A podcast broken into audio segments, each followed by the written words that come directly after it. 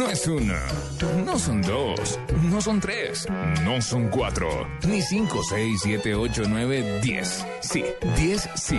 Este es el top 10 de Lupi en autos y motos. Ay, eso me encanta.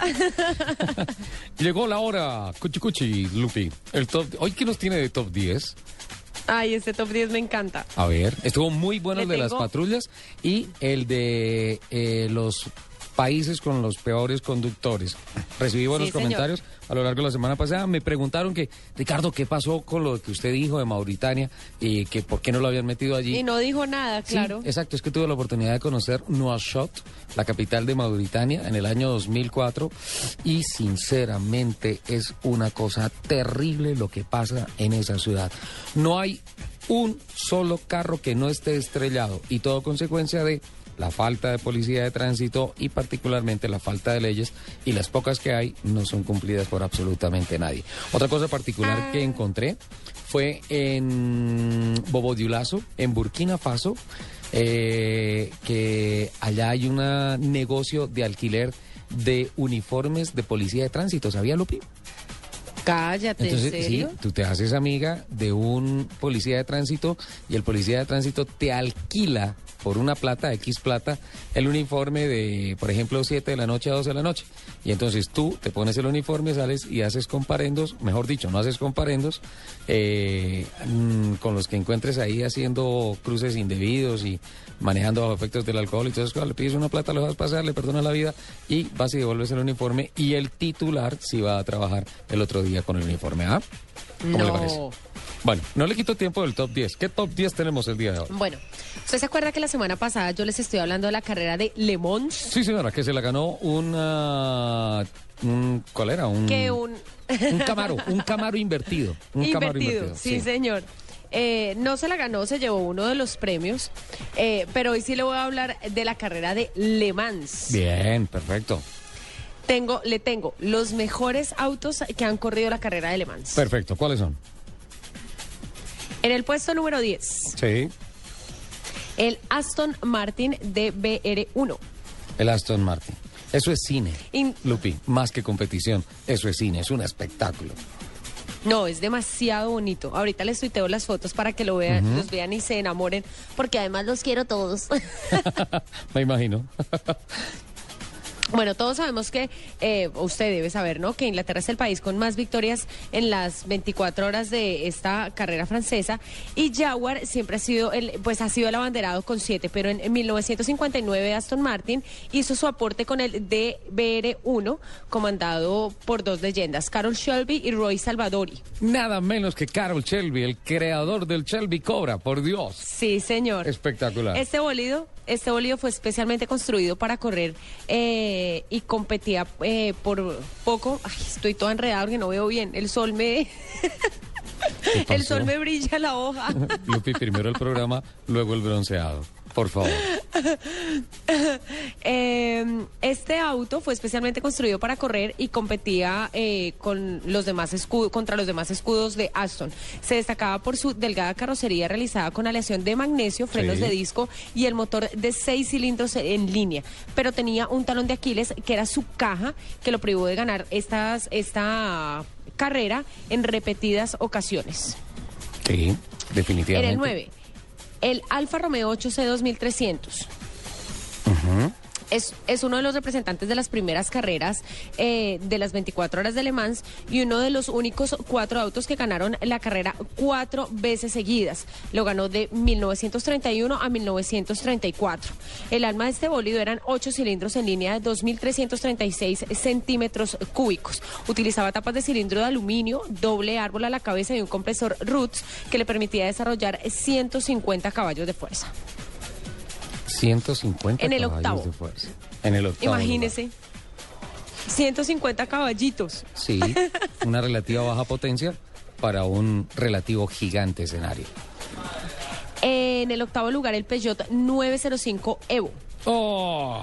Ese Peugeot es espectacular. Cuando la reglamentación exigió que los motores de resistencia fueran de la misma cilindrada que los de Fórmula 1, es decir, 3.5 litros, dejó la puerta abierta para que Peugeot creara uno, uno de los bólidos más rápidos de la historia del campeonato de la especialidad. Eh, el 905 en el primer momento parecía poco competitivo, pero se, lo, lo replantearon como mm, a manera muy profunda y lo volvieron ultra veloz, lo que le permitió llevarse la corona de las 24 horas de Le Mans en el 92 y en el 93. Es uno- La clave estaba en el trabajo aerodinámico, señor. Es uno, es uno de los emblemáticos, Lupi, con su famosa, eh, ¿cómo la llamo? Como cápsula de cristal en donde estaban los pilotos. Un carro de otro mundo para su época. Eh, bueno, le estaba contando que la clave del trabajo era, eh, la clave era su trabajo aerodinámico, el chasis muy ligero de carbono y el poderoso B10 que lo hacía desarrollar 670 caballos de fuerza aproximadamente. Hay que recordar que Peugeot estableció en 1988 el récord de velocidad en Le Mans, donde alcanzó 405 kilómetros en la recta de 6 kilómetros de Mulsanne, cuando justo a la introducción de las, de las chicanas.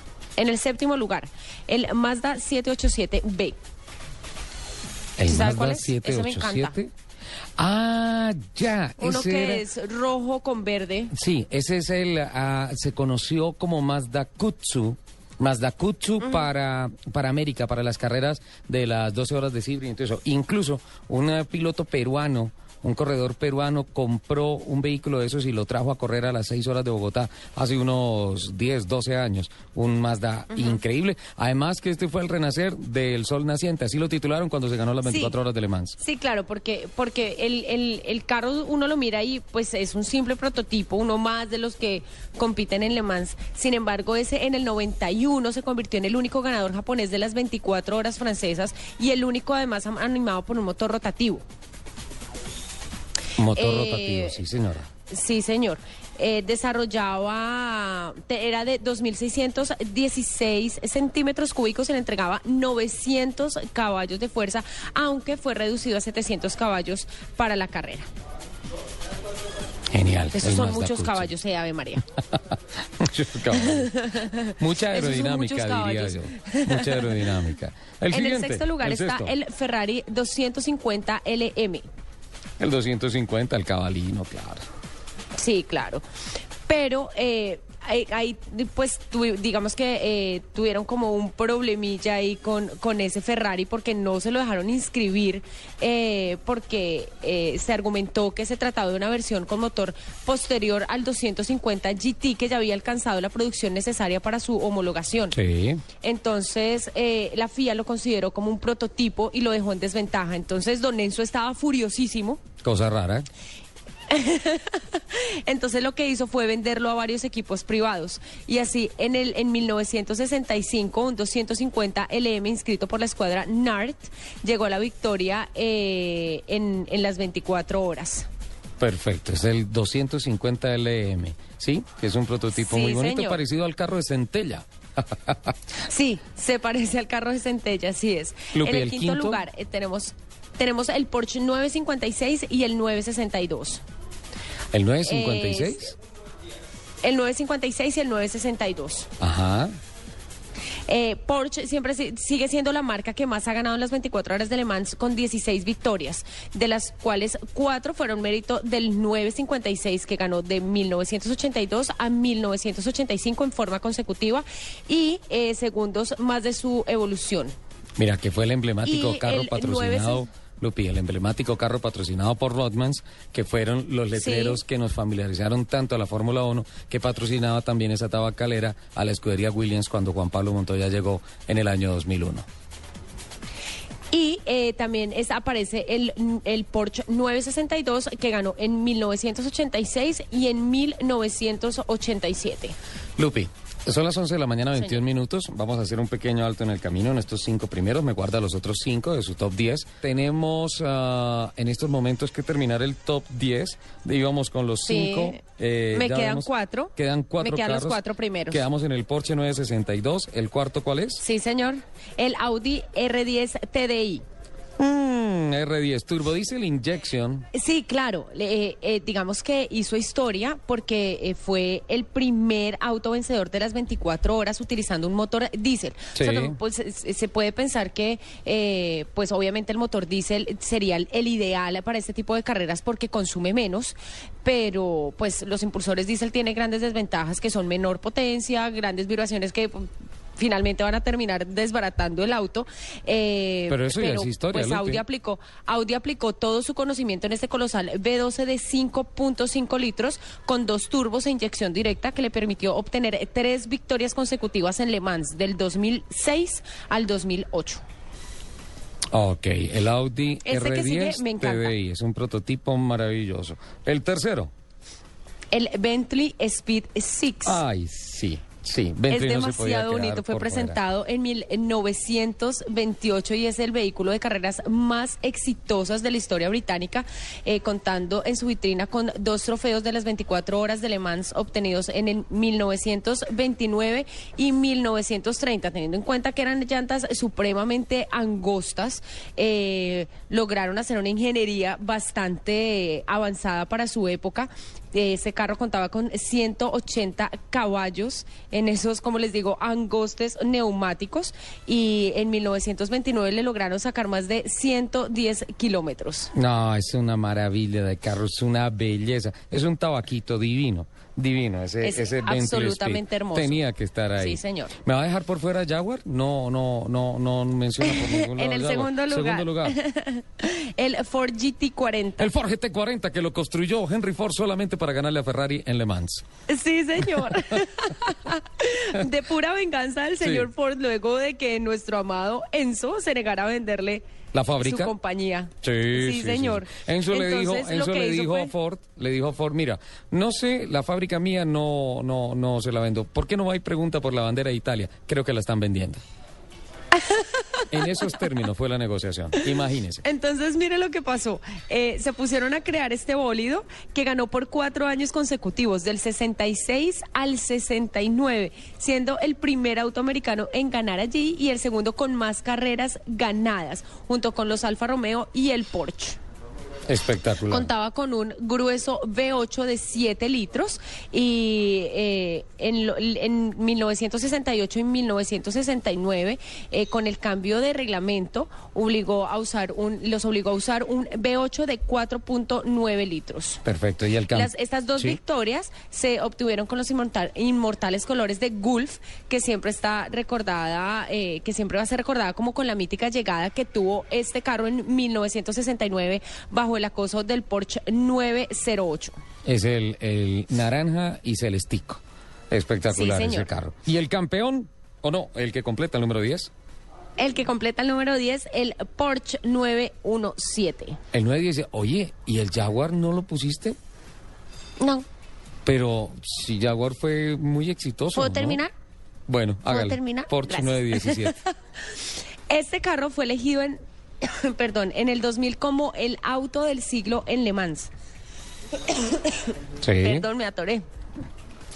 Eh, en 1967 la FIA pegó, digamos que le hizo como un revolcón al re- reglamento destinado especialmente a bajar la cilindrada de los bólidos y Porsche decidió aprovecharlo desarrollando el 917 que debutó en el eh, 69, en 1969. Sí. Inicialmente los pilotos no lo querían ya que pues, es- era muy raro y se notaba como, como un poco brusco y agresivo, eh, pero bueno, decidieron como llegar, manejarlo, superaba los 600 caballos, imagínese, eso hace mucho. Sí. Y comenzó a prestar sistemáticamente a todos. Y tal fue la supremacía de este carro que la FIA eh, tuvo que volver a cambiar el reglamento con el fin de cerrarle como el paso a este carro para que ya lo sacaran en 1971. Eh, en este carro eh, lograron 14 victorias y dos segundos puestos en las 21 carreras que disputó en el campeonato de Le Mans. Bueno, ahí está espectacular. Entonces se completa sin Jaguar. Protesto oficialmente, Lupi. Que Eh, se usted completa siempre protesta el top mis 10 top 10, de los carros Soler. emblemáticos. En nombre de los amantes de Jaguar y de los amantes de la historia del automovilismo mundial, ahí me, me incluyo yo. Me parece que eh, es injusto que haga el top 10 de los carros emblemáticos de las 24 horas de Le Mans sin incluir a Jaguar. Pero bueno, ustedes mandan esta sección. 11 de la mañana. Oye, perdón, aquí está Jorge Rafael, nuestro amigo de Barranquilla. No. Y entonces nos está diciendo que bienvenido, señor Asensio, que a su bella ciudad. Y me dice, Lupi, vente para Barranquilla que está cerca. No. Jorge Rafael cortado. La invitación para solamente a él, Lupi. para para arroba ojeda 140 que dice eh, un saludo especial para la mesa de trabajo de autos y motos, en especial para Lupi, un besito para ti. Está por aquí Héctor Bueno, Miguel Ángel, Germán Urbina, Pablo Reyes, Rodrigo Martínez, Lina María, Jason, Alejandro Miranda, Michelle G. Un besito para todos y gracias por compartir su mañana de sábado con nosotros. Qué bueno, muchísimas gracias por seguirnos en Segundos Noticias de los Autopartistas en el país.